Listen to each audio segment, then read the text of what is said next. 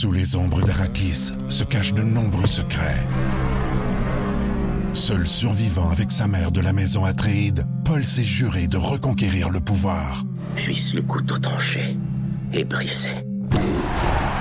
Sans déclencher la guerre sainte que ses visions du futur lui révèlent. Tu n'es pas prêt pour ce qui t'attend. D'une deuxième partie, un film de Denis Villeneuve avec Timothée Chalamet à regarder maintenant sur Crave.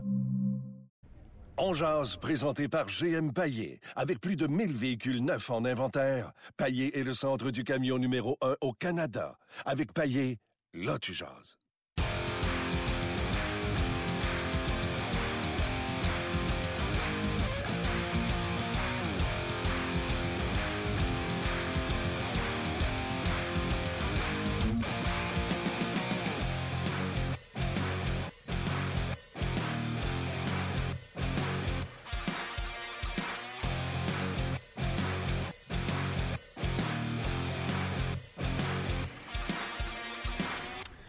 Bonjour et bienvenue à On Jazz, édition du 6 euh, octobre. Martin Lemay avec vous euh, jusqu'à... On devrait se rendre jusqu'à 13h euh, pour votre heure de lunch, bien sûr. Encore une fois, je pense que Luc et ses coéquipiers ont bâti toute une émission aujourd'hui, encore une fois, avec la présence de François Gagnon pour jaser du match d'hier. François qui était sur place à Buffalo. pas un gars qui l'a regardé à la TV. Un gars qui était là sur place. On va parler également avec Bruno Gervais non seulement de ce qui s'est passé avec le Canadien, ce qui s'est passé ailleurs dans la Ligue nationale de hockey. Et on va parler également avec Alan May, descripteur, analyste, pardon, fait trois fois je le dis, analyste des matchs des Capitals de Washington, ancien joueur de la Ligue nationale de hockey également, donc euh, euh va nous dire des bonnes choses, euh, entre autres, va nous parler de Carl Osner. Sont-ils contents à Washington de s'être débarrassé de Carl Osner? Ou le Canadien a-tu fait un bon coup d'avoir mis la main sur Carl Osner? Parce que depuis le début du camp d'entraînement, je vous dirais que les gens avec qui on parle de Carl Osner, ils gambadent pas quand le nom de Osner arrive. Je ne sais pas si tu es d'accord avec ça, Luc, mais il euh, n'y a personne qui fait Ouhou, Osner. Non, non, non. C'est sûr que pas un pas un nom qui vient euh, vraiment euh, au, premier rang ou en premier plan. C'est ça, ça, exactement. Hey, t'as aimé ton match hier? Oui, j'ai adoré le match hier. Très spectaculaire, honnêtement. je trouvais, puis je pense que tout le monde a trouvé ça, là, que les défenseurs donnaient beaucoup la zone. mais il y a beaucoup de chances de marquer, super excitant. Bon retour des Sables. Les Sables sont à surveiller. Quel retour de Pomainville je pense qu'on va pouvoir aller en parler avec euh, M. Gagnon qui est déjà euh, connecté avec nous. Quelle note que tu donnes euh, aux Canadiens? Ah, sur 10, là.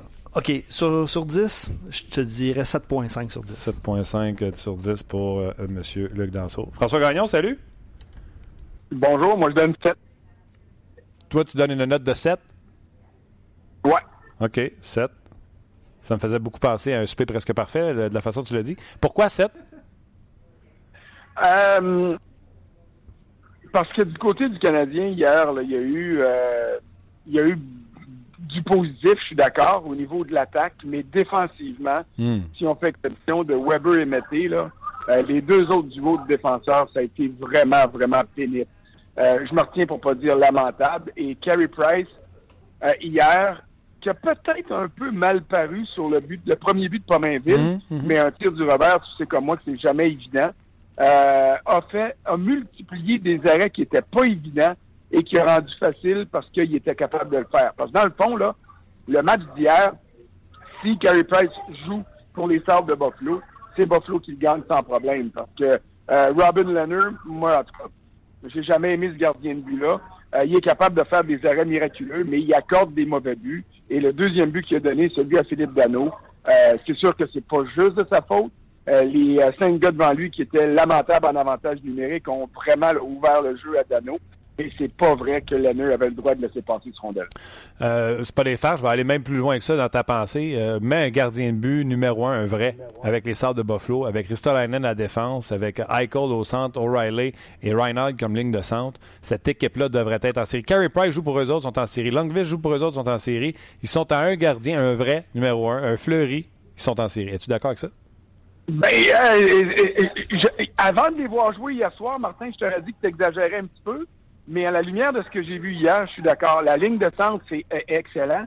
Et puis, Rasmus Ristolainen, là, quand tu le vois jouer en vrai, là, pas juste à la TV, tu te rends compte à quel point ce gars-là est bon.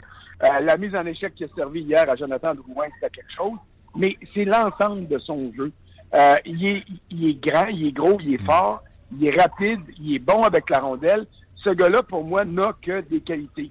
J'ai pas un petit... Des fois, on dit, ah oui, il y a ça, il y a ça, il y a ça, mais on a des bémols.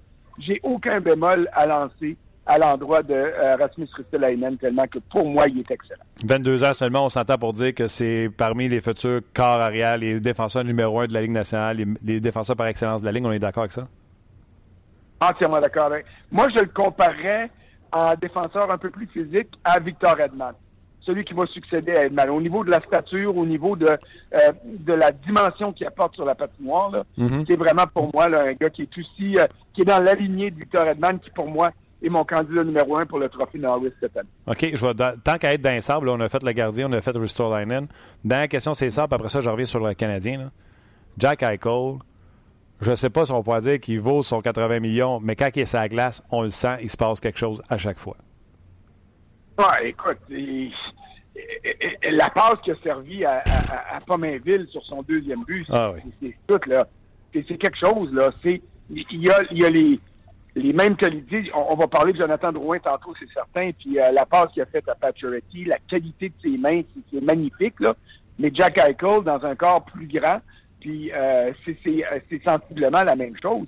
Puis euh, Michael, en fin de match, là, il a surpris Carey Price. En prolongation, il a surpris Carey Price avec un tir là, du côté rapproché euh, qui aurait pu glisser en dessous du bras. Ça n'a pas été un arrêt évident. Il est, euh, il est très, très bon. Et puis, euh, Jason Pominville, quand on, parlait d'Aika, je le découvre, là. Mais il dit, c'est sûr que c'est sa vitesse, sa manière de changer de vitesse sur la glace avec son coup de patin qui est sa première qualité. Mais il dit, il fait des passes sensationnelles, puis il a un maudit bon tir. Puis Pominville me disait, des fois, il faudrait dire de tirer plus souvent parce hmm. que justement, il, distribue plus la rondelle. Donc, euh, il est armé pour aller à la guerre puis pour la gagner, la guerre, Jack Eichel. Puis je suis convaincu, moi, que les Sabres ont fait un bon coup en, signant tout de suite 8 ans, 80 millions, parce que les trois, quatre dernières années de son contrat vont peut-être, sans être des ombennes, vont peut-être être des bonnes affaires quand on va voir à quel point il va, il progresser euh, dans la hiérarchie de la Ligue nationale. Oui, il sera parmi les meilleurs joueurs de la Ligue. Euh, euh, je suis d'accord avec toi. Parlons du Canadien. Ça fait longtemps, François, qu'on n'a pas vu un joueur créatif, avec des mains comme ça, une vision comme ça. Puis tu sais, là, moi, je m'excuse, je me cache pas, là. Je suis sur le Ben Wagon de Jonathan Drouin. Même en entrevue avec Marc Denis entre les périodes, il était bon, il avait pas la langue de bois, puis il disait vraiment ce qu'il pensait. J'adore. Je l'aime. Je l'aime, que si tu veux que je te dise? J'ai pris des paris avec euh, Éric Bélanger. J'y ai donné 65 points et moins, c'est Bélanger qui gagne. 66 et plus, c'est moi qui gagne. Puis hier, il m'a pas déçu avec cette saucer pass à, à, Elle était pas un pied dans les airs et tombé flat sur la glace, là un pouce et demi à peine juste pour passer par-dessus les bâtons, puis c'était sur le tape à Paturity. Ben, écoute, euh, première des choses, tu vas gagner ton pari. À moins d'une blessure à, Drouin, tu vas gagner ton pari. Moi, c'est certainement 66 et plus. je suis d'accord avec toi. Merci, François. Et la bonne nouvelle, c'est qu'il y a déjà une belle complicité avec Pacioretty. Euh, Pacioretty est content de jouer avec un gars comme lui et Drouin est content de jouer avec un gars comme Pacioretty qui a comparé hier un peu à Steven Stamkos dans la manière dont ils ont fait le jeu. Je te parle pas de joueur pour joueur, là. Ouais. Mais comment, euh, comment s'est libéré. Tu sais, Drouin, là, sur ce but-là, tout le monde parle de la passe, puis c'est normal, c'est parfait. Mais c'est la vivacité aussi, et l'attention qu'il y avait. Quand Ryan O'Reilly a perdu la rondelle parce qu'il a été nonchalant dans sa, dans, sa zone, il n'a jamais eu le temps de se reprendre parce que Drouin a sauté dessus comme la misère saute sur le dos du pauvre monde. Puis il a pris possession de la rondelle, puis tout de suite, en, en, en dedans d'une seconde, il a évalué quels étaient les jeux les, meilleurs à faire, et ça a été, boum, la passe de l'autre côté à Paturity. Paturity tire sur réception. Tu dis, je ne sais pas depuis quand, puis là, je ne veux pas faire de comparaison entre un et l'autre. Puis de toute façon, il y en a bien des jeunes qui vont me dire, oh, ça n'a pas de bon sens, puis qu'ils ne l'ont jamais vu jouer. Mais je vois dans l'enthousiasme de, de euh, Jonathan Drouin sur la glace le même enthousiasme qu'avait Sakou Koivu quand il est arrivé. Pas le Koivu qui est parti, pas le Koivu qui a été blessé partout puis qui a vécu des années de misère du Canadien, mais le Koivu qui était parmi les meilleurs pointeurs de la Ligue au début de sa carrière à Montréal et puis qui avait tout le temps une blessure à une épaule ici, une blessure à un genou là, qui a mis fin, qui a miné ces saisons-là. Moi, je crois que Drouin a tout ce qu'il faut pour être aussi bon que Koivu l'était à ses débuts et peut-être qu'il va être encore meilleur s'il est capable d'être épargné par les blessures, ce que l'ancien capitaine n'avait pas été capable de faire. Moi, j'ai même dit cette semaine, puis euh, toi, toi, tu vas comprendre ce que je veux dire. Tu es, plus vieux parce que les gens là, qui ont 23, 24, 25 ans, c'est pas des farces. Savent pas de quoi je parle parce que les autres, le souvenir de Pierre Turgeon, c'est le souvenir peut-être avec les Avalanches du Colorado ou peut-être, s'ils sont chanceux, ses meilleurs amis, les Blues de Saint-Louis. Mais la vision de jeu de Drouin, pour moi, c'est supérieur à Kovalev. C'est la meilleure vision de jeu qu'on a vue à Montréal depuis Pierre Turgeon. Je ne sais pas si tu es d'accord. Ben, on pourrait faire une liste, là, mais je suis d'accord avec toi. C'est parmi les qualités de Drouin, là, puis je les mets toutes sur une base égale. La, magie de ses mains, son but, le pauvre Lanneux, il est sorti de ses pantalons, il est sorti de ses patins. Écoute, il n'y avait plus rien sur le corps quand la rondelle a passé au-dessus de lui. Euh, ça, c'est un talent naturel, ça, c'est extraordinaire. Euh, mais ça se développe. La vision, tu l'as ou tu ne l'as pas. Et Drouin l'a, cette vision-là. Hmm. C'est sa capacité de prendre des décisions et des bonnes décisions à, pleine vitesse. Pour moi, ce gars-là est vraiment complet. Et euh, le Canadien a laissé partir beaucoup, c'est vrai, en Sergachev, mais il a obtenu beaucoup, beaucoup. Et puis, tu sais, le Lightning n'avait pas vraiment le choix. Il fallait qu'il laisse partir Drouin parce qu'avec tous les autres qu'il y avait, euh, puis qui étaient peut-être euh, des qui, qui, étaient préférés à Drouin par le par John Cooper puis l'équipe d'entraîneurs là-bas, ben ça a permis aux Canadiens d'aller chercher un gars qui est excellent, puis qui va être excellent pour longtemps. C'est Philippe Dano qui m'a dit ce gars-là va être notre joueur d'impact, notre joueur numéro un pour les dix prochaines années à Montréal, puis c'est exactement le cas. Wow. Euh, je suis entièrement d'accord avec le commentaire de Dano. Oui, ben moi aussi. Puis, euh, sais-tu quoi? Moi, je pense aux partisans. Il était temps. Il le méritait, un joueur comme ça, électrisant, euh, brillant, euh, qui va te faire soulever de ton siège en attaque et francophone québécois. Ben oui, ça, c'est sûr. Puis, regarde, là, euh, si c'est pas du but de Drouin en tir de barrage, puis les trois arrêts de Carey Price, puis que le Canadien perd, on parle de quoi aujourd'hui? On parle pas du point qu'ils ont sauvé. On parle de Harsner puis Petrie qui ont été vraiment poches. On parle de Ben puis de Mark Streit qui était tellement lent que euh, il y avait une vitesse de ligue de garage hier soir. Puis ça, là, ça, c'est pas des bonnes nouvelles pour le Canadien, là. Parce que euh, là, il s'en va à Washington. Euh, il va affronter une équipe qui est meilleure que les Sabres. Hmm. Puis les Rangers sont fait surprendre hier par Colorado. Ça, j'ai pas vu le match. Je comprends toujours pas ce qui s'est passé là. Mais le Canadien pourra pas survivre euh, toujours à des performances aussi euh, moches de ses deuxième et troisième duos de défenseurs. Alors, Drouin a fait avaler la pilule hier. Puis ça, c'est le bon côté pour les partisans, c'est que le côté spectaculaire va être comblé hmm. euh, plus souvent que par les années passées avec cette combinaison Drouin, euh, puis peu importe qui va jouer avec eux autres. Parce que Gallagher, hier, il s'est bien défendu, mais il a fait une coupe de gaffe. Et puis, c'est clair que c'est pas un gars naturel de premier trio. Puis je suis convaincu qu'on va voir une rotation là, à la droite de Pacioretty et Drouin tout au long de l'année. Il y a Eric euh, sur notre page euh, qui est euh, certainement d'accord avec toi pour les performances de Osner et des autres défenseurs, mais il dit par contre, Osner a bloqué un lancer qui a peut-être sauvé le match. Je pense que s'il parle du, du lancer, là, Osner s'était allongé devant Carey Price. Oui, ouais, ça, ça c'est vrai. Puis il y a une chose que je veux préciser là. Osner, je considère pas qu'il a mal joué hier. Je considère qu'il a été victime de la euh, piètre qualité du jeu de Petrie. Euh, euh, quand on parle de duo de défenseurs, on parle de duo, là. Si le gars à ta gauche ou à ta droite te met dans le trouble toute la game, c'est sûr que tu vas mal paraître par moment. donc, je les mets dans le même panier, mais celui qui a le plus mal joué hier, c'est Petrie. Puis, écoute, on ne sait pas il est où, là, mais on l'a pas vu encore depuis le début du camp d'entraînement. Puis je me disais, bon, quand la saison va commencer, c'est un vétéran, puis il va s'améliorer. Mais hier soir, là, c'était pas c'était pas un, défenseur numéro 3 de la Ligue ou numéro 2. Là. Non. Alors, à ce niveau-là, il va falloir qu'il se plante parce que, puis euh, solide, se rappelons, parce que sinon, ça va être difficile. C'est pas normal que Victor Mété, hier, ait été le meilleur, le deuxième meilleur défenseur, peut-être même le meilleur, parce que Weber a peut-être eu une coupe de petits débuts, mais euh, Weber a joué 30 minutes à 5 contre 5, en avantage numérique, puis en désavantage aussi. Fait que euh, quand tu fais la vaisselle, tu as plus de chances de la casser, puis il a été sa date toute la partie. Oui, puis quand tu fais la vaisselle à main aussi, tu as des chances de la casser parce que lui, il était pour le de 5 contre 3 au complet en plus à la glace. je, vais, je, vais laisser, je vais laisser Weber tranquille, mais tu as tellement raison sur Mété. Puis je vais faire une parenthèse, François. J'ai Alan May en entrevue tantôt dans le podcast, euh, analyste à Washington, un ancien joueur de hockey. Et euh, je vais lui poser la question Hausner, on s'est tout à voir ou on a fait un bon coup Est-ce qu'il va vous manquer au Capitals de Washington? Donc, il va nous donner le pedigree puis qu'est-ce qu'on est allé chercher avec, euh, avec Hausner. donc, Alan May un peu plus tard être avec, euh, avec nous autres. Ça, c'est bien ça. Hey, euh, avant, avant de te laisser, Oui. euh, j'ai, euh, hier soir, bon, c'était Gallagher puis Plekanec qui étaient les assistants. Oui. Par les années passées, il y avait quatre assistants qui en- entouraient le capitaine. Cette année, il va en avoir que trois. Donc, chez Weber va être encore cette année un assistant. Et au lieu d'avoir deux assistants sur la route et deux assistants à la maison, puis on alterne, puis en deuxième moitié de saison, on change, euh, ils vont alterner les trois, Gallagher, Plekanec et euh, Weber, de façon équitable pour être euh, avoir une lettre sur le chandail pour à peu près le même nombre de parties.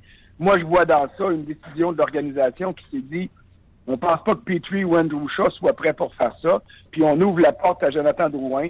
L'an prochain, ce sera probablement lui qui aura euh, une lettre sur son chandail pour épauler euh, euh, pour épauler euh, Max Pacioretty.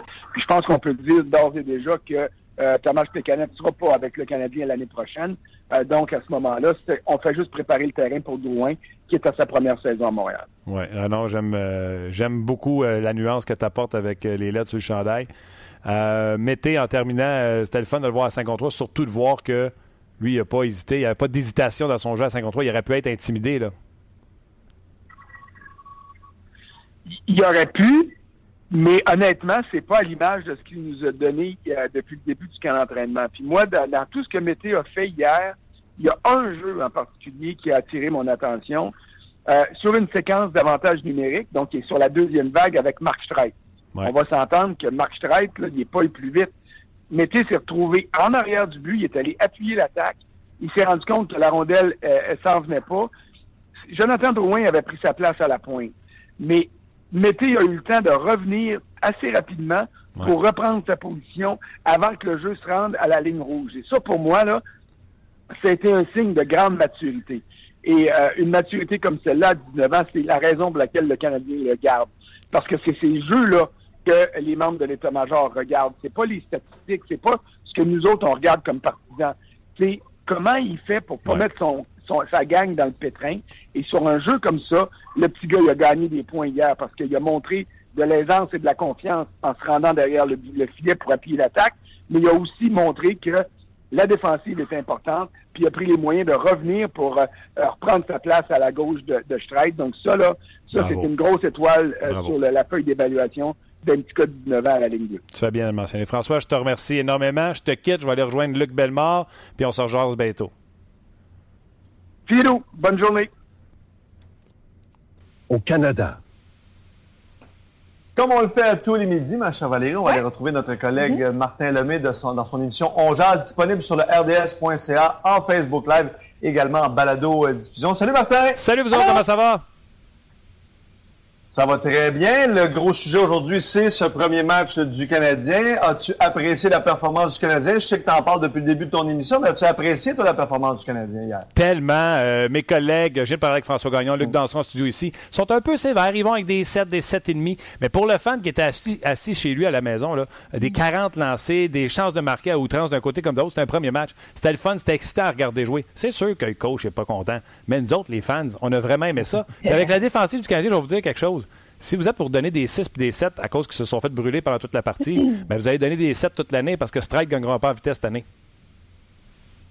Absolument. Et les euh, réactions sont nombreuses, Valérie. Oui, exact. Même euh, son de cloche. Donc, euh, Eric, pour une fois qu'un match contre Buffalo est le fun à regarder. Nicolas, bon match. On a vu des belles choses en avantage numérique. Et Drouin sera une vedette. Drouin est un nom qui revient beaucoup. Ça fait du bien. Justement, Drouin a fait oublier un petit peu euh, les lacunes en défensive. Parce que là, en défensive, il y en a plusieurs. C'est comme si on a la performance de Beaulieu de le voir dans l'autre équipe. On l'a un petit peu sur le cœur, finalement. Puis on a presque de la misère à comprendre pourquoi cette transaction-là. Et dans les points positifs, Martin, il y a Victor Mété hier qui a vraiment, il a été utilisé plus de 18 minutes et vraiment bien fait son premier match. Écoute, euh, j'en parlais tantôt avec François Gagnon. Est-ce qu'il y a quelqu'un qui veut contester le fait qu'il a été le deuxième meilleur défenseur du Canadien hier, tout juste derrière Weber qui a joué 30 minutes, donc il a mieux joué que Petrie, il a mieux joué que Carl Osner.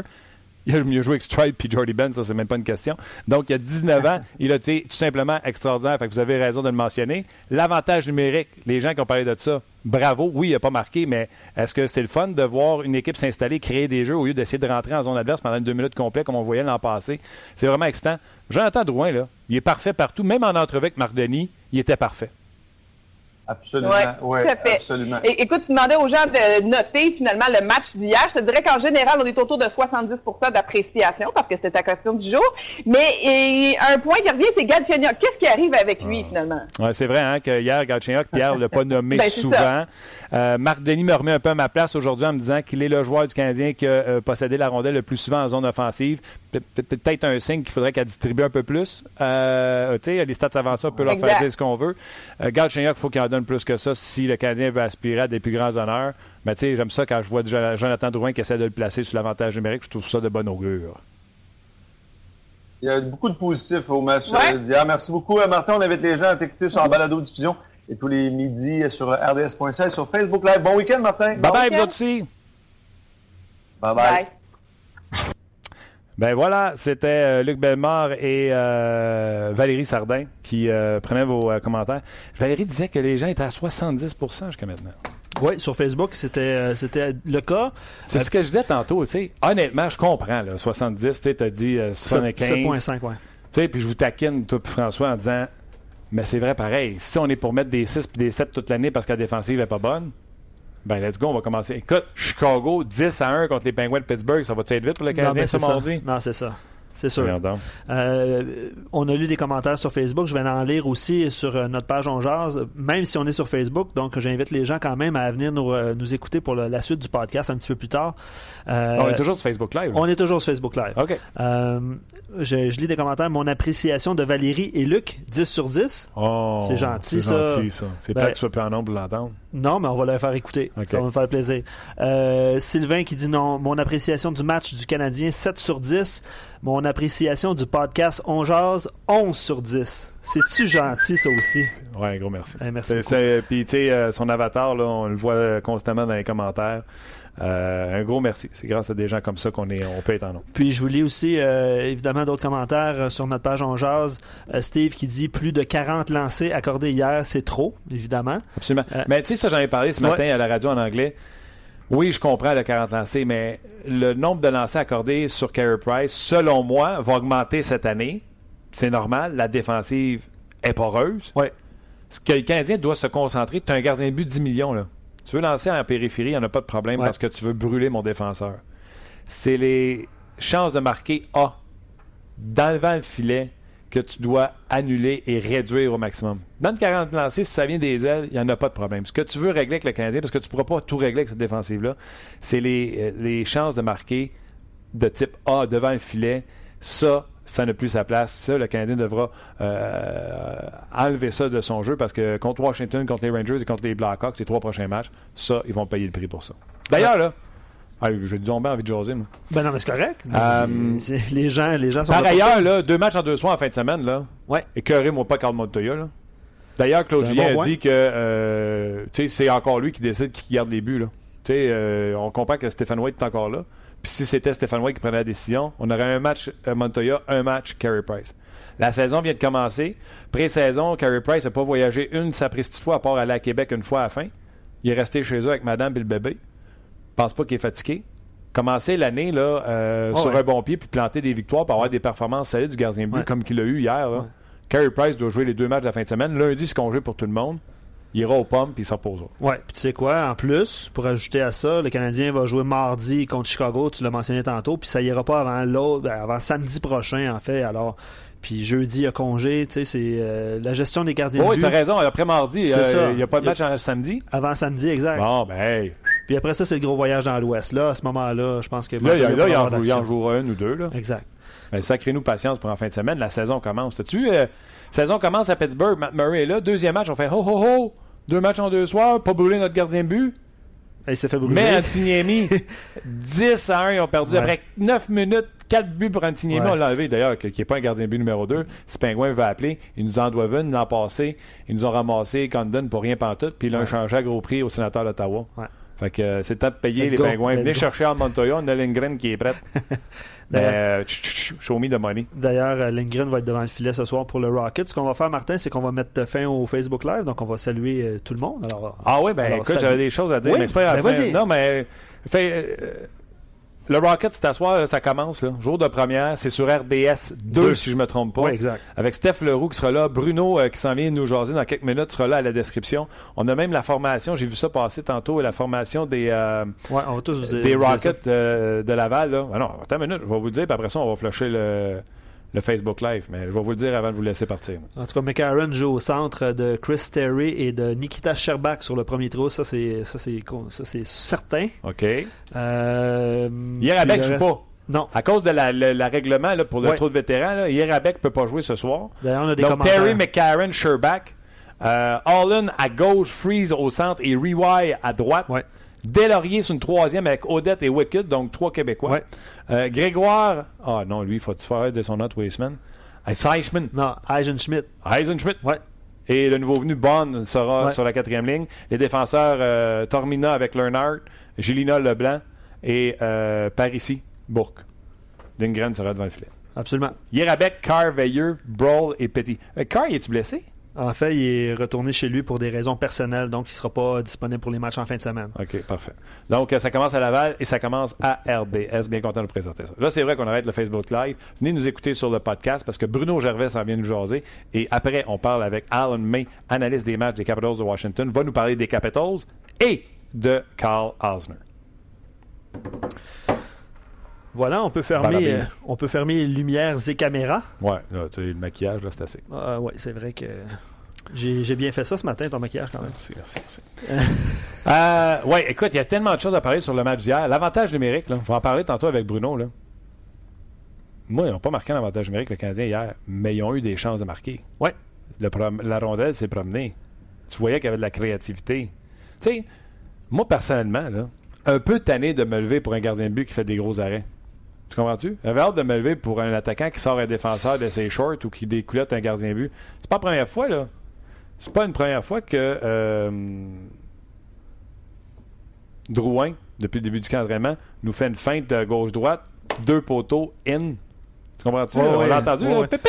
Ouais, puis euh, dans le vestiaire, il disait après la rencontre que c'était un- un- une feinte qu'il avait pratiquée souvent. Là. On a vu ça euh, souvent de lui. euh, mais c'était ouais, c'était toute une feinte. Je veux savoir, avant d'aller rejoindre Bruno qui, euh, qui nous attend, euh, est-ce que est-ce que tu as retenu ton souffle? As-tu eu peur? Pour. Drouin au centre de la glace. Ah, avec. Euh, Kristalainen. As-tu, tu sais, c'est... qui est la vraie vérité, hein? Oui, la vraie vérité. Ouais. Je l'ai pas vu live, le hit. OK. Alors, euh, moi, j'étais en différé d'à peu près une vingtaine de minutes. Quand le. oh, même moins que ça. J'ai fini à partir en même temps que tout le monde. là. Fait que, tu sais, j'étais peut-être en différé de 5-10 minutes. Puis, euh, j'avais, j'avais, j'avais la tête baissée quand que le hit est arrivé. C'est le son de Pierre qui m'a euh, réveillé. Fait que j'ai fait euh, retour, retour pour voir la mise en échec. Donc, tu vois-tu, j'ai pas Ouais. le feeling de faire Ah non, je suis inquiet! Non, mais c'est ça. Tu sais, moi, j'entends Pierre, je me lève les yeux, il est encore debout. Ben, C'était pas une bonne question, finalement. Non, ben c'est moi qui n'ai pas une bonne réponse, qu'est-ce que je te dis? pas de dommage. Fait que non, je n'ai pas eu le temps de capoter. Mais c'est qu'est-ce que j'ai aimé de cette séquence-là? Parce que les images de RDS, le monde après ça est au banc, puis il y a quelqu'un qui, d'après moi, la question c'est Es-tu correct? Puis tu vois qu'il fait. ah. Ben ouais, ça va. Écoute, je- j'aime Jonathan Drouin. C'est mon out. J'aime aussi Bruno Gervais. Salut Bruno! Salut Martin. Comment ça va? Moi aussi, je t'aime, Martin. On Ah, t'es fin. Bruno, tu l'as-tu aimé, toi, Jonathan Drouin? Pendant le match hier? Ouais. Oh oui. Oh oui. Euh, très bon match. Oui, il, il a fait ce qu'il est capable de faire. Hein? Euh, ils, ont, ils ont créé un revirement. Et la rondelle, c'est dans une situation que tu peux créer. euh, on peut euh, créer offensivement. Puis on va. il a- ce qu'il a fait, c'est qu'il a réussi à faire un jeu. Il a réussi à faire payer l'équipe. Il y a des gars qui ont, qui ont cette espèce de, de calme-là, ce, ce contrôle-là, qui, qui savent qu'ils tombent en- dans une situation, qui sentent le, qui peuvent goûter, sentir le sang. Hmm. Puis il a fait payer les sables là-dessus. Puis euh, quand il y a la rondelle, il contrôle. Et quand il y a la rondelle, tout le monde devient dangereux. Puis là, ça- les gars commencent à comprendre ça. Fait que tu vois tout de suite les gars se déplacer dans des situations, dans des positions sur la glace pour avoir un lancer menaçant. Fait que euh, j'aime ça. J'ai bien aimé ça voir ça. Oui, puis la confiance qu'il dégage euh, tu sais, dans son maniement de bâton. La fameuse saucer pass qu'il a fait sur le but à Pacioretty, là, c'était pas une sauce. euh, moi, je fais une sauceur, là, ça, ça- je prends un pied, un pied et demi d'auteur avant qu'elle atterrisse, puis ça, si ça tombe plat. Là. Lui, il a, à peine pris un pouce d'auteur pour passer par-dessus ses bâtons, puis était sur le tape à Pacioretty. Alors, ça, c'était, comme tu dit, une sauce, là. C'était euh, toute une sauce. Puis, euh, c'est des gars, c'est des choses qu'ils m'ont pratiqué, puis tout le monde est capable d'en faire. À ce niveau-là, tout le monde est capable de faire une passe soulevée. Mais la qualité des joueurs, ce qui va les distinguer, c'est ça. C'est le contrôle. Souvent, le bâton va être près de lui, ou s'il va essayer de la passer par-dessus les, les jambes d'un défenseur ou le bâton. Si c'est près de toi, il y a bien des joueurs qui ne seront pas capables de la faire, ou ils vont la faire trop fort. Lui est capable de la faire soulever tout de suite, puis de la faire, elle pas, pas lever haut, là, à juste passer par-dessus le bâton, puis Hmm. qu'elle peut se retomber tout de suite pour que Pacioretty enligne la rondelle. Quand la rondelle elle s'en vient vers toi dans les airs, t'es pas capable de t'enligner, t'es pas capable de te placer, c'est plus difficile de te placer pour effectuer ton lancer. Mais qu'elle le fait qu'elle puisse, elle a levé, là, elle a juste sauté le bâton, mais elle a pu rattarer tout de suite après pour que Pacioretty puisse se, se- se préparer à lancer. Alors ça, c'était, c'était une très belle. Puis on va se le dire, Bruno, hein, les gars, quand ils reviennent au banc, hein, t'as-tu vu ma sauce? Hein? Fait- fait- on aime ça, hein? Exact. Euh, OK. Euh, donc, euh, Jonathan Drouin euh, livre la marchandise. Moi, j'ai pris un pari avec Éric Bélanger cette semaine. Euh, j'ai donné 65 points et moins, c'est euh, le Éric qui gagne. Puis 66 et plus, je gagne. Qui, selon toi, va gagner le pari? Moi, je pense que c'est toi. Euh, moi, je pense. C'est pour ça que je t'aime. Il y a le potentiel. Avec, le- avec- il y a eu la saison, tu sais, l'année passée, il y a eu une très bonne saison. Euh, un peu moins de points que ça, mais il n'y avait pas encore le, le- le- Il y avait du temps glace de qualité, mais c'était pas le, le chauffeur, c'était pas le conducteur de l'avantage numérique. C'était pas là. Cette année, on lui donne ces rôles-là. C'est la pierre angulaire, c'est le corps arrière de l'avantage numérique, c'est le corps arrière de tout ce qui va être offensif. Fait qu'à chaque fois que Pacioretty va gagner, euh, compter, à chaque fois que Weber va compter, à chaque fois que Gallagher va compter, ben, tu risques d'entendre le nom de Jonathan Drouin dans, dans la phrase annoncée au centre belle après le but. Fait que moi, je pense qu'il va passer ça. J'ai fait un, mon petit pari de mon côté aussi avec euh, Christian Daou à l'antichambre. Il, il, C'était sur qui allait finir premier pointeur. Moi, dans ma tête à moi, reste en santé. Là, des mises en échec comme hier dans le centre de la glace. Là, je sais que tu n'étais pas nerveux, tu l'avais anticipé, mais moi, pas trop souvent. Il reste en santé, puis euh, je pense aucun doute que Jonathan serait capable de s'approcher des 70 points. De là que je me dis, si Pacioretty finit à chaque saison avec 35 buts, euh, 69 passes, avec personne au centre, euh, donc on établit le stamp sur Pacioretty que c'est 70 points. Là. Ben, crime, euh, tout de suite, tu te dis dans ta tête, il peut pas faire 70 points avec un centre à côté de lui qui ferait moins de points que lui, quand- aussi talentueux que Drouin. Fait que nécessairement, tu sais, c'est des belles possibilités qu'on voit pour Drouin. là. Exact, exact. Puis à chaque fois, tu sais, Pacioretty, il en marquait, il en marquait des buts, mais des fois, quand ça tournait pas autour de lui, ça tournait pas autour de Pacioretty qui, qui marque, bon, mais c'était Weber, euh, ou c'était un, un, ou euh, peu importe. Mais j'entends Drouin va tout le temps être celui qui va, qui va partir, qui va entamer ce jeu-là. Fait qu'il va goûter à tout. Fait que, euh, il va être sur plusieurs buts de Pacioretty, mais il va être sur plusieurs buts de Weber, plusieurs buts de Petri, etc. Fait que, euh, il va être un peu dans, dans le centre de tout ce qui se passe. OK. Euh, tu es un défenseur de la Ligue nationale de hockey. Comment je te dirais ça, donc, pour, euh, parce que, tu sais, c'est quand même les meilleurs joueurs au monde, là, mais euh, Jordy Ben et Mark Streit, puis là, euh, François, il a rajouté le nom de Osner et Petrie qu'on connaît un dur match, mais parlons de euh, Ben et, et. Pas dire que c'est des chaudrons, là, mais tabarnouche allait vite, Bruno, ça va être comme ça toute l'année? Moi, je pense que je pense que non. Voici ce que dans un camp de sélection ou dans un début de saison comme ça, surtout avec un nouvel entraîneur, qu'il était là Claude Julien l'année dernière, mais je pense pas qu'il a vraiment changé le système de jeu. Tu vois qu'il a apporté un peu plus d'ajustement euh, d'ajustement cette année. Il y a des défenseurs comme ça quand le patin ne suit plus autant. Tu sais, comme un Mark Strike qui peut-être qu'au niveau vitesse, surtout que la ligue d'année en année, c'est de plus en plus rapide. Fait que pour quelqu'un qui se fait vieillissant, que toi, tu t'en vas de l'autre côté, t'es pas du bon bord de la pente. Fait que c'est plus difficile. Fait que tu, trouves des points de repère, tu trouves des façons, tu es intelligent, tu sais comment ça marche. André Markov l'a prouvé, tu sais, avec les blessures qu'il a eues, il bougeait pas beaucoup sur une glace. Mais euh, il avait ses points de repère, il était très intelligent, il était bien placé, ça pouvait éviter ça. Il, tu te faisais exposer une fois de temps en temps quand c'était une course pure, mais sinon, tu te trouvais, tu étais tout le temps à bonne place, c'était correct. Présentement, moi, ce que j'ai vu de ces deux gars-là, c'est qu'ils cherchent leurs points de repère. Puis quand tu as un nouveau par- partner, euh, là, tu vas chercher encore tes points de repère. Des petites choses dans, dans la structure, dans le système de jeu, des réflexes que tu avais avant, que tu te dois de changer. Ça prend un peu de temps à changer ces réflexes-là. Puis une fois que tu as tes points de repère, une fois que tu as ta façon un peu de te positionner, de travailler, tu vas pouvoir te camoufler ou te cacher un peu mieux sur une patinoire avec, euh, avec cette grande vitesse-là. Euh, tu sais, Bruno, tu viens de quitter la Ligue nationale de hockey. Euh, à un moment donné, tu as, également dû faire un constat par rapport à, ton jeu, à ta vitesse, euh, etc. Comment ça se passe dans la tête du défenseur? Le strike, c'est pas une épée. Là. Ils ont, ce qu'on dit, nous autres, là, euh, toi puis moi, là, et ça l'est dit dans sa tête sûrement, c'est quoi qui se dit dans sa tête quand il se rend compte que ça va vite puis qu'il se demande comment je vais faire pour m'ajuster? C'est très dur. C'est très, très dur. Euh, tu l'as dit, je l'ai vécu. J'ai eu plusieurs euh, opérations majeures, puis à chaque fois, tu reviens, puis que ton corps soit pas en même place que ta tête est, c'est très difficile à accepter. Que dans ta tête, tu penses que tu vas te déplacer à une vitesse, que tu es capable de rattraper le joueur, mais qu'en vrai, ça se passe pas. C'est frustrant.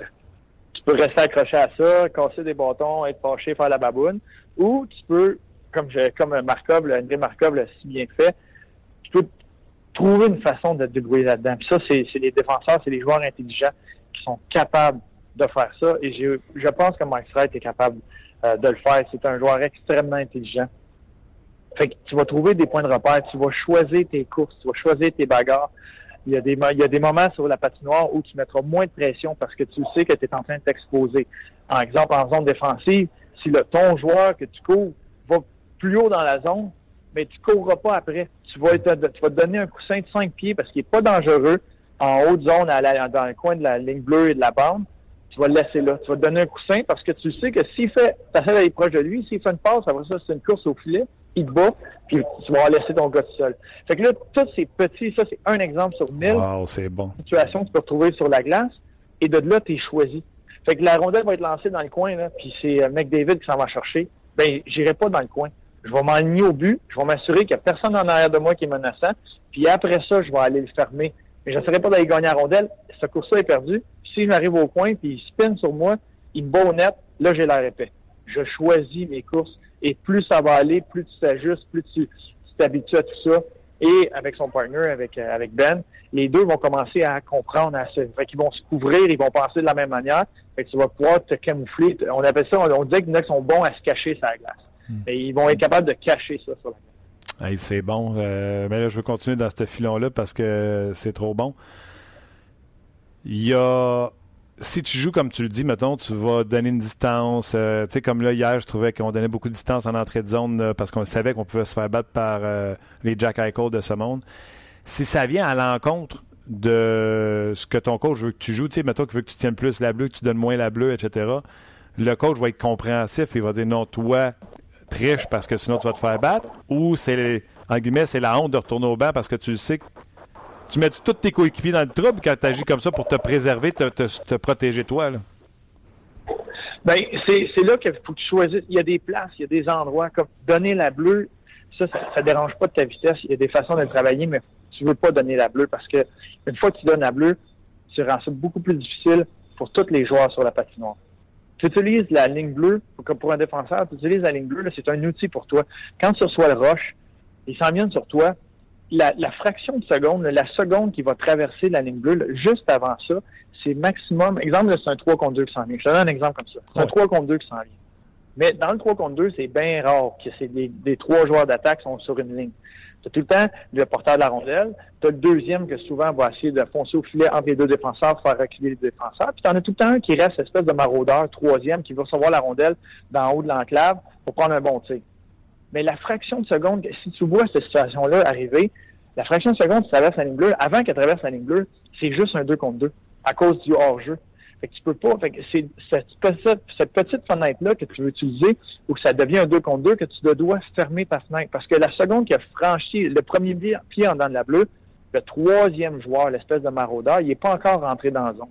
Puis un pied avant, l'autre joueur qui fonce au filet se doit de rester à la même hauteur que la rondelle. Fait qu'un pied avant, un pied après, cette petite fenêtre-là, c'est un 2 contre 2 hmm. au maximum. Fait que c'est là que tu veux le fermer. C'est pour ça qu'on veut fermer la ligne bleue. Puis c'est là que même un gars comme Mark Strite ou un gars comme All Gill dans le temps, tu te dois quand même de faire un jeu défensif dans cette fenêtre-là parce que ça va, tu vas te compliquer la vie si tu le restes entrer dans ton. Fait qu'il y a toutes sortes de façons de jouer, mais si Ben est serré avec lui, si bien Ben est près de lui, et que lui peut jouer son 1 contre 1, et que toutes les rondelles placées derrière Mark Strite c'est Ben qui va être le premier sur la rondelle et tu trosses son partner, tu lui fais confiance, mais il va être capable de fermer la ligne bleue. Mais s'il n'y a personne pour l'aider, Mark Strike, puis que Connor McDavid s'en vient devant Mark Strike, il peut jouer son 1 contre 1 super bien. Mais si McDavid la place 10 pieds en arrière de Mark Strike, c'est pas Ben le premier qui saute dessus, c'est sûr que ça va être McDavid. Parce que Strike n'est pas capable de faire son pivot et d'aller chercher la rondelle quand c'est McDavid qui s'en vient. Fait que c'est là que tu apprends à jouer avec ton partner. Fait que moi, je joue avec Ben, mais je suis deux pieds plus proche de lui parce que je sais qu'il est gros, il est fort, puis il va faire, il va s'assurer que l'autre se doit de débarrasser de la rondelle pour une fraction de seconde. Puis la seconde qui est partie, c'est moi le premier dessus. C'est comme ça qu'on va tuer les attaques. C'est bon. Le, tu sais, souvent dans bien des situations, je me rends compte que euh, même dans ta ligue de garage, à une échelle différente, ce que tu vis comme joueur, c'est la même affaire que vous vivez dans les exemples. Quand tu te fais brûler comme défenseur dans une ligue de garage, puis tout le monde, tu sais, ils te diront pas, mais ils regardent à terre, ils font tabarouette encore, ils vont nous mettre dans la chenoute, puis... Mais quand tu arrives au bain, fait Hey, lâche pas. Mais tu le sais que toi, tu t'es fait brûler. là. C'est la même affaire dans la Ligue nationale de hockey. Là. Mike Strike, quand il voit que ça passe vite à côté de lui, là, puis qu'il est responsable des, euh, des acrobaties de Price, puis tout ça, là, il s'en retourne avec la honte au banc. Là. Ah, ça, c'est pour, ça fait partie. Ça fait ça, c'est à tous les niveaux. Tu l'as dit, euh, ça commence jeune. Euh, c'est partout. C'est cette espèce. Euh, faut que tu réussisses à gérer ça. Tu sais, les gars qui se sont rendus dans Ligue nationale ont connu ces situations-là, ont vu ça ailleurs. Tu es capable de savoir. Faut que tu, te retombes sur tes points de repère, savoir qu'est-ce que je suis capable de faire, qu'est-ce que j'amène à l'équipe. Il y a des raisons pourquoi je suis là. Fait que ça, c'est comme dans n'importe quoi. quand tu as des moments difficiles, dans une phase difficile, tu fais une erreur, tu fais un revirement. Euh, même quand O'Reilly a fait son revirement hier à Gallagher, que le Canadien a marqué pour euh, créer l'égalité, c'est le même sentiment. sais. Mais il faut que tu sois capable de faire, bon, ben, si tu reviens sur, bon, qu'est-ce que moi je peux faire pour me faire pardonner ou euh, qu'est-ce que j'amène à l'équipe? Fait que, tu sais, Mark Strike va se faire brûler, il va être fâché, mais tu peux pas t'accrocher là-dessus, tu peux pas rester à penser à ça. Le reste de ta game ne vaudra plus rien. C'est là, tu reprends, quand tu as la rondelle, mais qu'est-ce qu'il fait, Mark Strike? Quand il a la rondelle, lui, il la lance pas dans les vitrées pour rien. Il a gardé une demi-fraction, une fraction de seconde de plus pour faire un bon jeu, frapper un joueur dans le centre qui a de la vitesse, euh, faire des bonnes premières passes. Euh, quand il y a un joueur qui va être dans sa ligne de tir, il va feinter le lancer puis il va trouver le bâton qui est juste à côté du filet. C'est les choses qu'il fait bien. Fait que plus il faut qu'il se concentre là-dessus. Puis ces moments-là vont venir. quand ces moments-là vont venir, il faut qu'il fasse un bon jeu qu'on puisse faire. Wow! Il en a fait des bons jeux hier. J'ai bien aimé. avec la rondelle, il a fait des bons jeux, il a fait des bonnes sorties de zone. Il y a eu des bonnes choses. Fait que c'est là-dessus sur les, lesquels qu'il se fie pour se garder dans le match. Bon, moi, je paierais un super sûr à Carey Price, je te l'annonce. Hein? écoute, euh, je pense que tu as assisté à, l'entraînement ce matin au Rocket, ou en tout cas, t'étais-tu déjà à l'Arena? Oui, oui, je suis. Euh, j'ai vu les deux entraînements. On était, euh, j'ai été voir quelques anciens coéquipiers dans les deux chambres. Et je suis présentement dans, dans l'aréna. on vient juste de, quitter la, la, chambre des sénateurs de Belleville. Et je m'en allais prendre un petit lunch, me préparer pour le de ce soir. Euh, à quoi tu t'attends? Euh, parce que le match d'ouverture, je rappelle aux gens, là, euh, premier match de l'histoire du Rocket de Laval en saison régulière aura lieu sur RDS en ta compagnie, Bruno, et celle de Stéphane Leroux. à quoi qu'il faut s'attendre? On a parlé de la formation que le Rocket mettait sur la glace tantôt avec nos auditeurs. À quoi tu t'attends comme match ce soir? Je m'attends à un très bon match. On a deux bonnes formations. je pense que ça va être un peu décousu. je m'attends à voir des flashs personnel, individuel, parce qu'il y a du très bon talent sur la patinoire. Mais dans un camp de Ligue américaine, c'est pas évident. Tu sais, t'as beau, les entraîneurs, l'organisation, les, les coachs qui sont ici vont, vont être travailler avec les joueurs pendant le vrai camp à Montréal. Euh, même chose à Ottawa. Tu, sais, tu vas t'approcher parce que tu sais un petit peu qui, qui va venir avec toi dans la Ligue américaine. Après ça, tu quittes dans Ligue américaine, mais il y a encore des joueurs, on, voyait des joueurs arriver avec leur poche sur le dos, avec leur bâton, puis ils, ils vont jouer un match ce soir. Tu sais, c'est pas évident. C'est un peu plus dur d'installer une chimie, euh, d'installer une cohésion entre les joueurs. Euh, tu as, le système que la majorité des équipes ont, ont pratiqué le même système qu'en haut. Des fois, tu as des petits détails qui changent, des petits selon tes effectifs. Euh, fait que c'est toutes des petites choses qui s'ajustent en cours de route font que des débuts de saison dans la Ligue américaine, c'est tout le temps un petit peu plus fou. C'est un peu plus décousu. Puis tu sais, ça prend, ça prend un peu plus de temps pour arriver, bon, vraiment à avoir euh, une structure solide euh, puis que les matchs se resserrent et se, se, se, un peu plus serrés. Fait que euh, je me rappelle dans mes années, au début, sais, quasiment t'embarques, tu as fait deux, trois pratiques, des nouveaux joueurs, puis d'un coup, la journée du match, tu as, un nouvel aliment. OK, on va, la saison commence, cette on y va. c'est sûr que les deux, trois premiers matchs, c'est un peu plus décousu. Mais il y a du très bon talent ici, surtout avec une bonne équipe de vétérans qu'on a, comme on a à Laval. Ça va être, euh, ça va être le fun de suivre ça. La logistique d'avoir son club école euh, aussi proche, euh, toi qui s'est promené, qui a fait la navette, tu peux nous en parler à quel point ça va être pratique pour une équipe comme le Canadien de Montréal d'avoir son club école à côté? Oui. Une des, premières choses qui m'est venue en tête, c'est le fait que l'organisation va vraiment savoir ce qui se passe avec l'équipe. Quand euh, Marc Bergevin va pouvoir venir, venir des matchs, euh, quand même Claude Julien, ça arrive, va être plus proche de ce qui se passe, ils vont suivre, vont pouvoir voir des matchs euh, et suivre le déroulement de ça, ça va éviter des situations. Des fois, tu as des rappels qui se font, puis que les joueurs ne comprendront pas pourquoi. Moi, on, on l'avait vécu au Colorado. On avait un joueur un matin, il, allait, il se faisait rayer de l'alignement. Il ne jouait pas le soir parce que il s'était fait tasser. Il jouait vraiment pas bien dans, les dernières semaines. Il s'est fait rayer de notre alignement, mais dans l'après-midi, il s'est fait rappeler, puis le soir, il jouait au Colorado.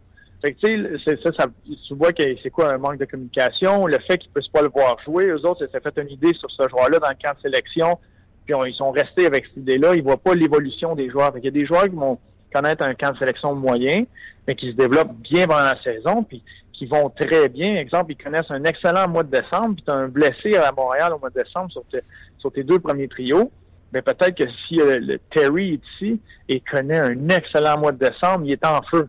Tout va bien pour lui. Mais c'est peut-être le joueur que tu vas vouloir aller chercher parce qu'il va pouvoir avoir un impact immédiat pour toi. Il va pouvoir t'aider dans une situation où tu as besoin d'un joueur pour quelques matchs. Chaque match est important, puis c'est là que ces gars-là peuvent avoir une chance. le fait d'être à proximité comme ça, il va avoir l'air juste vraiment sur ce qui se passe, sur l'évolution des joueurs euh, jour par jour. OK, donc euh, grosse journée pour vous autres. On vous regarde ce soir. Le match est à 19h, 19h30? 19h30. 19h30, tu seras là avec euh, Stéphane Leroux. Bruno, compte ça comme un 2 en 2. Deux participations en jazz. Deux fois, tu l'as mis au bord de la clôture. c'est toi, Martin. Ça se lance tellement bien. là. Oui, c'est ça, je lance des ballons. Hein? Attention à toi, mon chum. Puis euh, bon match ce soir. On va t'écouter, c'est sûr. Euh, merci bien. Salut, Martin. Bye. C'était Bruno Gervais, l'analyste de nos matchs et nouveau collaborateur en jazz. Tu sais, je parlais avec Bruno, là, puis euh, c'est ce que je lui disais. Bruno, Éric Bélanger, ces gars-là sont faits pour le podcast. sont faits pour jaser de même avec les amateurs. Puis, euh, Absolument. Puis ce que je vais faire après l'émission, en m'en allant à la maison, là, je vais réécouter son segment par rapport au positionnement défensif, par rapport au duo de défenseurs qui doivent s'aider selon qui est sur la patinoire, avec qui tu évolues sur la patinoire. Honnêtement, c'était pour un défenseur, hein, pour, mon, plaisir personnel, je vais réécouter ça. Puis c'est la réalité. tu viens de te faire burning, là. Exact. Tu retournes au banc. Oh, oui. Puis tu sais, là, tous les gars qui nous écoutent, qui sont dans les ligues de garage, là, qui se sont tous fait brûler, puis que les gars font c'est pas grave, là c'est ça. Tu le sais, écoute, on joue ensemble. Ben oui, ben oui, ben oui, ben je le sais, je suis gardien de but, là. Je pense que je me tire pas payer d'affaires, Mais aussitôt que j'ai mal de chance de donner un ballon de plage, ah, puis que ça nous scie, nous les jambes ah, à l'équipe, là, je le sens que tout le monde a caractère, puis là, il y a personne qui fait. Ah, Martin, on, a, on a tous notre orgueil, tu sais, pas, même si c'est euh, pour le plaisir. Straight, là, et dans sa tête, c'est la même affaire qu'on se dit ici, là. Qu'on se dit ici, pardon. Oui. Ah, mais ça brûlé, là, notre Exact. Quelques petites nouvelles. Euh, le Canadien tenait son, euh, sa séance d'entraînement à 12h30, donc présentement dans le podcast, il est midi 48. Euh, chez Weber s'est absenté de l'entraînement, lui qui a passé plus de 29 minutes sur la patinoire. Bonne affaire. Repose-le. Deux matchs en deux soirs qui s'en viennent. D'après moi, là, je suis pas devin, là, mais Julien s'est dit Oh, lui, je risque de l'utiliser jusqu'à temps qu'il brûle, comme je faisais avec Zdeno Chara. Ouais. Fait que je vais leur reposer. Petite journée de congé. Ben oui. Surtout qu'il y a deux matchs qui. Euh, de toute façon, hey, il y en a deux autres défenseurs qui attendent euh, une répétition pour. Euh, pour les entraînements, exact. Go, go, go. Parlant de répétition, euh, Schlemko s'est entraîné avec Joe Morrow de façon régulière. OK.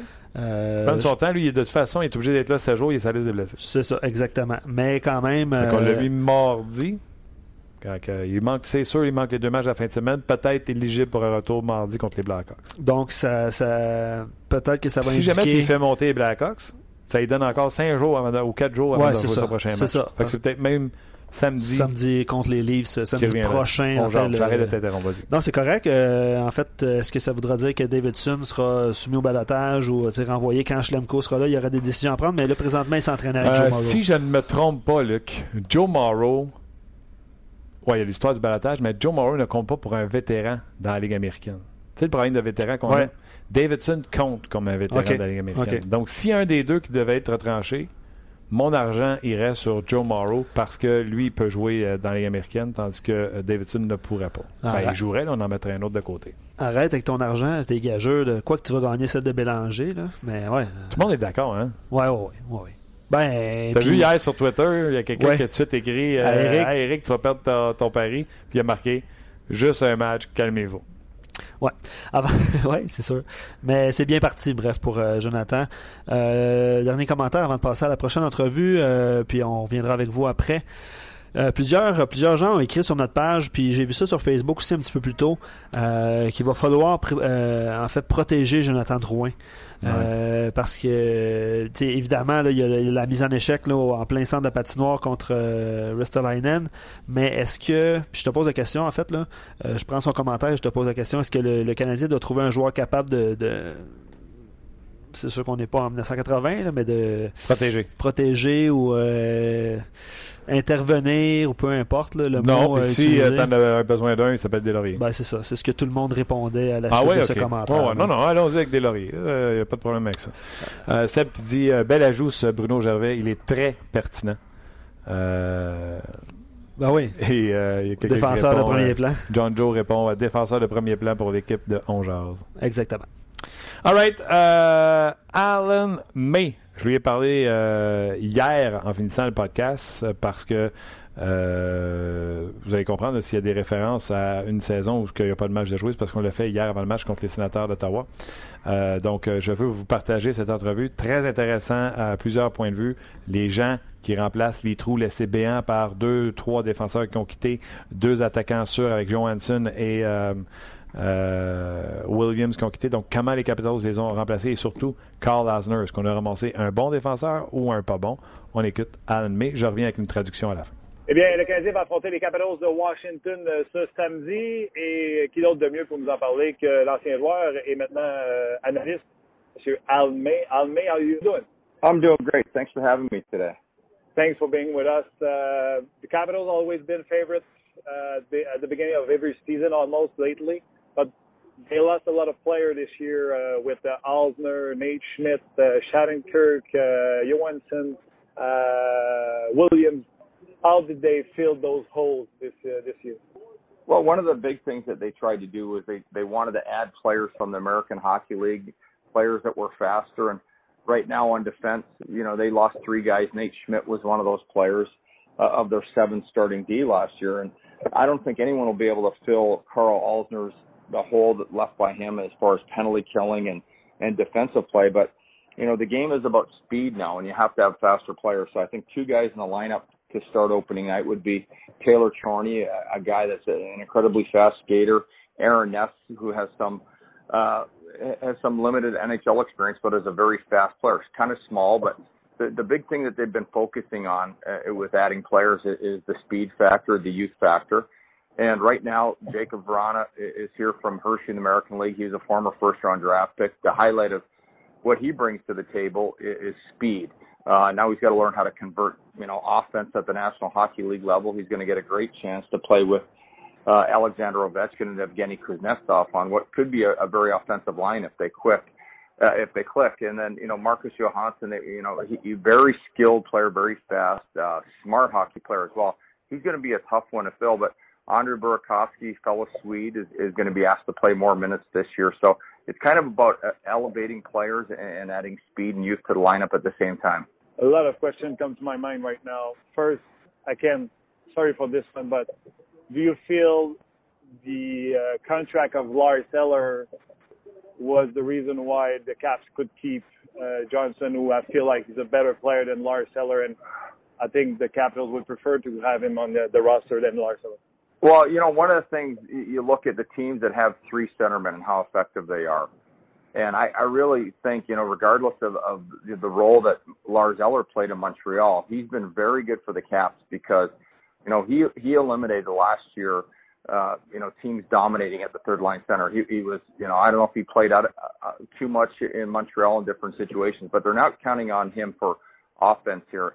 They're counting on him to, to neutralize teams. So completely different player from Johansson, but you know the Cavs have still have a very you know thick center, and you look at Nick Backstrom number one, Evgeny Kuznetsov number two, who you know who could arguably play on pretty much every team in the league as a number one center.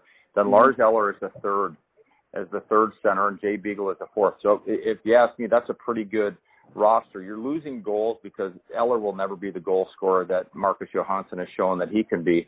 So you're losing some of those goals, but as far as good all-round defensive play uh, at the third line center spot, Lars Eller is a guy that the Caps really like having on their team. And you know his contract is a, a little bit higher than you'd want, but you know eventually the salary cap goes up and th- those contracts won't hurt as much. I'm happy you talked about uh, saying his uh, role is going to be tough to replace here in Montreal, I guess because it's the training camp and a guy who plays kind of role has to uh, manage his time, his ice time, and manage his, his effort on the ice. Starting to get some critiques from the fans right now because he's not impressing anybody right now. Which kind of player the Montreal did get, and how good is he going to be for the Montreal? Well, well, he where he'll impress people is as they become educated on what type of player he is. He, he's a defensive defenseman, and he's an he's an excellent skater. He was coming off a double groin surgery last season. He actually didn't have the best of seasons, but you you know that's when you go into the analytics and the Corsi and Fenwick type of tracking, which you know I don't agree with on uh, how successful you are. But you look at Karl Alzner, he, he's a first pass guy. I, I think the coaching staff will have to push him to make sure that he's sending pucks towards the front of net, taking shots rather than playing it safe and putting it on the half walls in the offensive zone or behind the net. Uh, but he can create offense, but the coaches will have to push him that way. Where you will want him is in your defensive situations, matching up against the other team's top lines. Penalty killing, they'll be very happy that he's on that team. He's not going to replace, no one will replace the offense of Andrei Markov over the years, but I think he's a better defensive defenseman, a defender than Andrei Markov. Uh, you look at that, fans will really notice the impact that he can have four on four neutralization situations, penalty killing, and, and shutting down teams' top line. So, you know, th- that's where his play will start to bear fruit for the Montreal Canadiens. So to be on a second pairing defenseman, uh, that's the place he could be successful and have the big role on a team. Well, absolutely. What he what he has to bring to the table, he's a shutdown defenseman, and you know, if you're looking for someone fancy that will wow you with his offensive thrust and his skating, it, it'll never happen. It'll never be who he is. He, he's 100% a defensive defenseman that commits his body, doesn't get muscled off of pucks, is really, you know, positionally sound. He's almost in the perfect position on every play. So it's just a matter if you, if you want to get some offense out of him, the coaches will have to push him hard. But no matter where you have him, if you have him on the first or second pair, it's going to be the shutdown pair and they'll get valuable minutes out of him, and I think he would thrive under Claude Julien's system. Uh, this morning on TSN uh, in Montreal, they asked me who would be my underdog for a Norris Trophy, a uh, uh, dark horse that people don't think about for the Norris Trophy. And I said, there's a guy in Washington nobody talks about, but he's very effective on everything he does and doesn't get the recognition for it. You feel because Washington has so many defensemen, is it the year John Carlson get their recognition from everywhere around the league. Well, you know what? I think you know one of the things with John is is that you know he, he plays in shutdown situations. I, I don't think he'll ever get the recognition around the National Hockey League that he deserves, but he's capable of putting up big points. He he he doesn't get beat often defensively, but you know he, he he's just a sound player, and I, I he doesn't have that extra level of offense in his game. Uh, he doesn't have the greatest, hardest shot like a Shea Weber. So mm-hmm. he, he's he's a very effective defenseman, but I, I'm I'm pretty sure that you know he, he's not going to be a guy that will get that Norris Trophy consideration. Uh, he's going to play probably a lot more this year than he has in the past. Uh, it's a contract year for him, so I expect his stats to be elevated.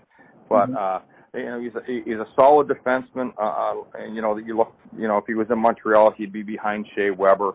If he was in LA, he would be behind uh, Drew Doughty. He'd be behind Brent Burns and you know players like that. So you know he, he's a very good top four defenseman, but I, I'm not sure he's in the elite category. Instead, I had to go somewhere else than the elite players. You know. Yes, I understand that. you know that that's you know, but he he's a good he's a good complement to have on a team. And you know the Capitals really have had a nice top four, uh, you know, in the Barry Trotz tenure, and, and you know he he he, he's he does a lot of things very well, and he's one of those guys that'll play for a long, long time. Uh, and, and sometimes you question, you know, there's guys that are incredible for about 10 years, but John could be one of those guys that plays 15 to 20 years in the National Hockey League, and it, it'll be because he, he's he's pretty good at everything. He's just he's just not the greatest at anything, but he's the solid type of player that plays a long, long time. Last time I checked, uh, Ovechkin was with uh, Kuznetsov and Backstrom was with uh, Oshie. Do you like the fact we split Backstrom and uh, Ovechkin, and do you like those two uh, those two duos? Well, you know what?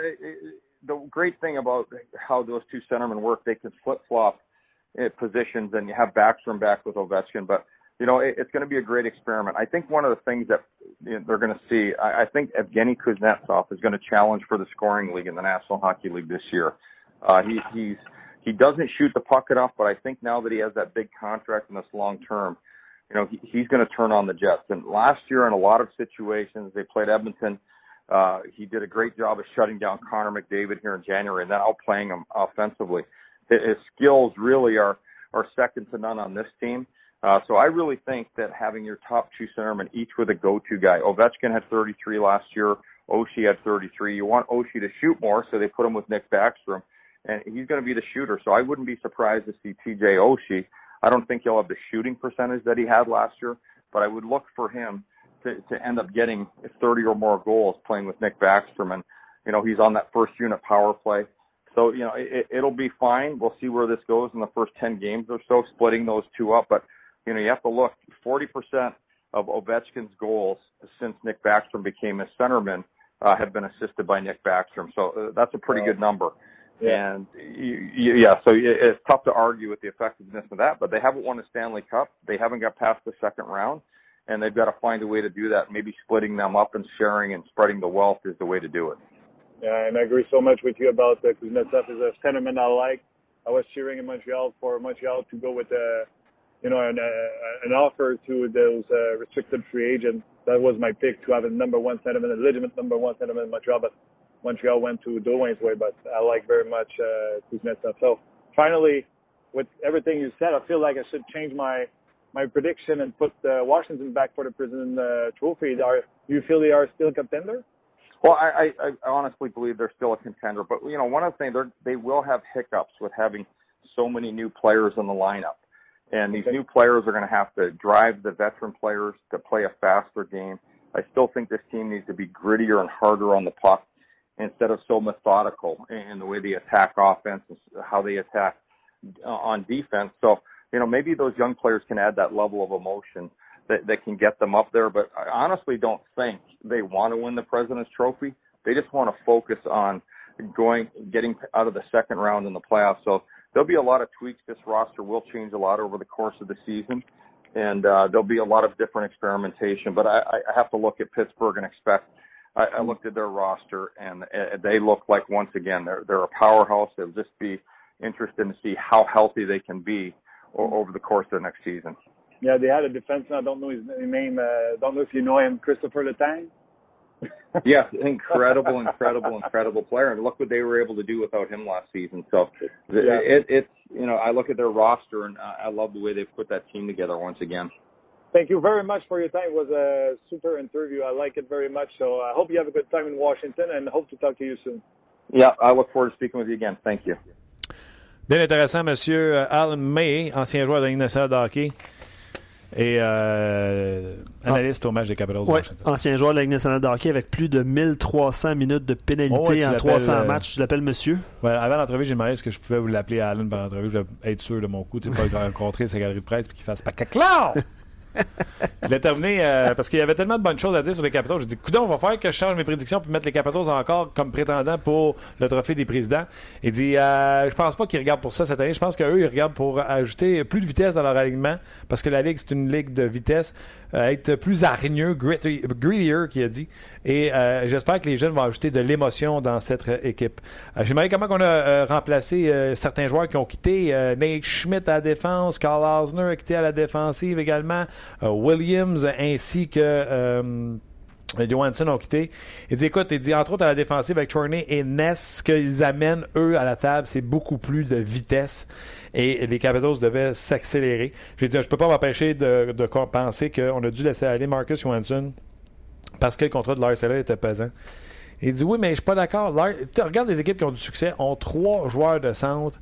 Et Lars Seller, je ne sais pas ce que vous lui demandiez à Montréal, mais dans un rôle de troisième centre où on ne lui demande pas de marquer de but, mais on lui demande d'être fort physiquement, de, bien jouer défensivement, ben, il fait la job présentement. Ouais. Peut-être pas d'accord, mais tu pas de peine de m'ostiner. Comme tu l'as dit, il y a plus que 1000 minutes de pénalité. Dans le cas de Carl Hausner, il dit euh, premièrement, il faudrait que les gens sache que c'est un défenseur défensif pour pas avoir trop d'attente envers lui. Il est euh, un excellent patineur, c'est le mot qu'il a utilisé. Euh, il a dit également que sa première passe était très bonne. L'an passé, il a connu peut-être sa pire saison alors qu'il revenait de deux hernies discales. Discales? Sportives? Je ne me souviens plus. Deux hernies. On va arrêter hernie. Euh, donc, c'est pas le défenseur le plus physique. Il euh, va falloir que les coachs le poussent s'ils veulent avoir un peu plus d'attaque de lui parce qu'il est capable d'en donner plus au niveau de l'attaque. Il va tuer vos punitions. Euh, et il est convaincu. Il dit personne ne peut remplacer Markov, mais il est un meilleur défenseur défensif. Mm. que Markov, pas physique du coup, du tout, mais toujours bien placé dans les euh, lignes de passe, lignes de tir. On a parlé par la suite de John Carlson. J'ai dit ce matin à la radio, en parlant d'hier, on m'a demandé un dark horse, un, euh, pour moi, comment j'ai entendu cette question-là, c'est un choix out of the blue pour mhm. le trophée Norris. Bon, pour vous donner un exemple, il y a un tweet avec qui je travaille. Je dis tweet dans le sens que je l'aime beaucoup. Là. Sean Stark est allé dire Dustin Bufflin. Mhm. Ça, c'est sûr que ça arrivera jamais. Mhm. Il n'est pas assez bon pour être un trophée Norris. Oui, il produit des choses offensivement, mais il en produit autant défensivement parce qu'il est tellement pas fiable. John Carlson fait tout bien. Et c'est ce qu'il a dit. Il dit il n'aura jamais la reconnaissance des, autres, même s'il y a bien des défenseurs qui sont partis d'ici puis qu'il est responsable de tout ce qui se passe ici. Il dit euh, il fait pas il n'y a pas le extra qui fait la, différence avec des tops comme Carlson, comme Weber, comme il dit rentrer dans ces équipes-là, il serait le deuxième derrière Doughty, deuxième derrière Weber, deuxième derrière euh, Edmund, mettons. Euh, donc c'est ce qu'il racontait, puis il disait il sera jamais le meilleur. Il ne fera jamais partie de l'élite, mais c'est un défenseur très fiable défensivement. Et en terminant, on a parlé de Backstrom et Kuznetsov. J'ai dit comment il aimait ça, le fait qu'on ait séparé Ovechkin et Backstrom et qu'on ait fait des duos, Kuznetsov et Ovechkin, Backstrom et euh, TJ Oshie. Ben, c'est ça qui est bon. Tu sais, tu sais, que tu peux les flipper puis remettre Ovechkin avec Backstrom et que ça va fonctionner. Mais il est allé d'une déclaration intéressante. Kuznetsov va se battre pour le titre de meilleur marqueur de la Ligue. Il a dit pas les faire, ce gars-là quand il a joué contre McDavid, non seulement il a tenu au silence, mais il a mieux joué que McDavid. C'est ce qu'il pense de euh, Evgeny Kuznetsov. Ben, c'est le match d'hier contre les sénateurs lui a probablement donné raison parce que. 3 buts Ovechkin. Ouais, puis Kuznetsov a participé aux trois buts aussi. Euh, trois mentions d'assistance pour. Euh, il y a trois passes, hier? Ouais, il y a trois passes. C'est bon, je l'ai dans mon pot. Et puis euh, Vrana, deux passes. En fait, c'est le. Ouais. Ovechkin 3 buts, puis Kuznetsov 3 passes. Donc l'expérience a été concluante, en tout cas, dans ces cas-là. ça va bien. Euh, ben, Backstrom, ça lui a pas laissé de points, par exemple. Non. C'est ça la différence. Mais Backstrom, c'est une horloge. Je suis convaincu qu'il aura encore son point par match. On a, on a hâte d'avoir ça, mais Avantage numérique, il joue quand même ça va, être un bon, ça va être un bon match demain, puis on, ben, un bon test pour le Canadien. C'est tout ça, là, mais ça va être un bon match demain contre les Capitals. Je trouve que l'éclairage, quand tu regardes un match à Washington, c'est tout le temps de la crotte. On dirait qu'on est encore dans le vrai l'ancien building à Washington, là, avec de l'ombrage puis tout à patate. En tout cas. Guillaume compare un peu euh, Josh Georges avec. Euh, en fait, lui, il dit que Karsner a un peu plus de talent, évidemment, que Josh Georges, mais il compare un petit peu euh, ce, même, le même style de défenseur que lui. Est-ce que tu es d'accord avec lui? Non, moi-même, te surprendre. Georges, d'après moi, il a plus d'affinité offensivement. Euh, il était capable de mener la rondelle au filet avec des lancers du poignet. C'est vrai que Georges, au niveau junior, produisait beaucoup plus d'attaques que Carlson. Ouais, c'est ça. Il pouvait le faire. Mais euh, plus gros, euh, très bon coup de patin dans les cas de Hausner, euh, toujours bien positionné. Est-ce qu'on ne pouvait pas toujours dire de Josh Georges, sinon il serait encore dans la formation. On avait posé la question aux gens quelle note donnez-vous ou avez-vous donné? Mais tu n'as pas répondu, toi? Moi, c'est un 8. Ah, oui, je ah, tu l'as dit le 8? oui, j'ai dit un 8. Dit le 8 ah, oui, arrête, j'ai eu du fun. Puis, euh, comme j'ai dit, là, on va lâcher les 6-7 parce qu'ils oh, ont été pour en défense. Je, on va donner des 6-7 toute l'année. Je me souvenais pas, j'étais trop hypnotisé. C'est Drouin, de grosses notes. Weber, grosse note. Mettez grosse note. Carey Price, grosse note. Quand tu fais toutes les grosses notes tu regardes les petites notes, c'est une grosse note à la fin. Parlant de grosses notes, euh, Anthony Manta, un but, deux passes hier lors de, de l'ouverture du sais, quand on parlait cette semaine Little Caesar, c'est ça? De Ouais, toi? tu sais, quand on parlait cette semaine là, des, euh, le thinking des jeunes joueurs avec Dubois, avec Udon, Ouais. tu sais, j'avais été chercher un extrait dans le vestiaire où Udon, il disait, ça m'a pris trois ans avant de dire bon joueur avec le Canex. Ouais. Le Gaillet, j'avais la chienne devant Ouais. lui. Puis que Dubois est arrivé après, puis il a dit, moi aussi, c'est ça qui m'est arrivé dans Ouais. le passé. Anthony Manta. Un autre bon exemple. On jase. Mhm. Parce que tu sais, quand il arrive de la Ligue américaine puis qu'il produit, là, tout le monde fait hey, yes, yes, yes, yes, yes. Mais l'année d'après, quand tu étais régulier, là, c'est ce qu'Éric Bélanger m'expliquait hier. Il dit Moi, me demandait un, massage là, au trainer parce que j'avais mal au mollet, au dos, peu importe. Mais après un mois parce que j'étais gêné pour que les gars me regardent et ils fassent garder en prima donna. Ouais. 18, 19, 20, 21 ans, là, puis déjà, il vient euh, se faire masser, puis. euh, C'est ça la différence. Je suis euh, aux nouvelles. Juste vous, euh, vous répéter en fait que le Rocket dispute son premier match sur les ondes de RDS2 ce soir 19h30. Donc RDS2. Ouais. Manquez pas l'antichambre ce soir parce que évidemment on va revenir sur le match du Rocket avec les experts, mais euh, vous aurez aussi une entrevue avec GSP. Pour vrai? Qui est à l'antichambre ce soir à un Il mois. est-tu à Montréal, à l'autre Non, il est à Vegas en fait. OK. Puis Ouais. euh, notre collègue est allé l'interviewer sur place. Écoute, c'est une, excellente question. Comment là, il s'appelle mais coule le VFC pour nous? C'est euh, euh, Baudouin? Benoît Baudouin. Benoît non, Baudouin, je fais une bonne job, lui. Honnêtement, je pense pas que Benoît est là-bas, là, mais bref, euh, ils vont établir probablement la communication avec lui pour faire une entrevue, mais Georges Saint-Pierre sera à l'antichambre ce soir. Sinon, ben, ne manquez pas, euh, ne manquez pas les deux matchs du Canadien en fin de semaine, dont celui à RDS qui est dimanche contre les Rangers de New York. David Desharnais, qui Ouais. va jouer contre son ancienne équipe pour la première fois. Il a refusé de nous parler. Ouais, on va lui, on va, on va sûrement euh, communiquer avec lui au cours de la, de la- du- de la saison. David Desharnais a refusé de nous parler. Je trouve ça plate. Ouais, mais on va lui laisser le temps de s'établir dans sa avec sa nouvelle équipe.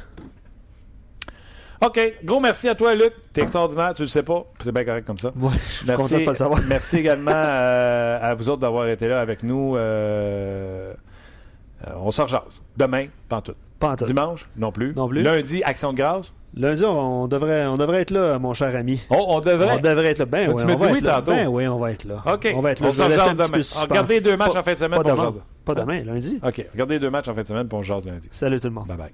On jase vous a été présenté par GM Paillé. Avec la meilleure équipe, le meilleur inventaire et la meilleure offre. Paillé est le centre du camion numéro 1 au Canada. Avec Paillé, là tu jases.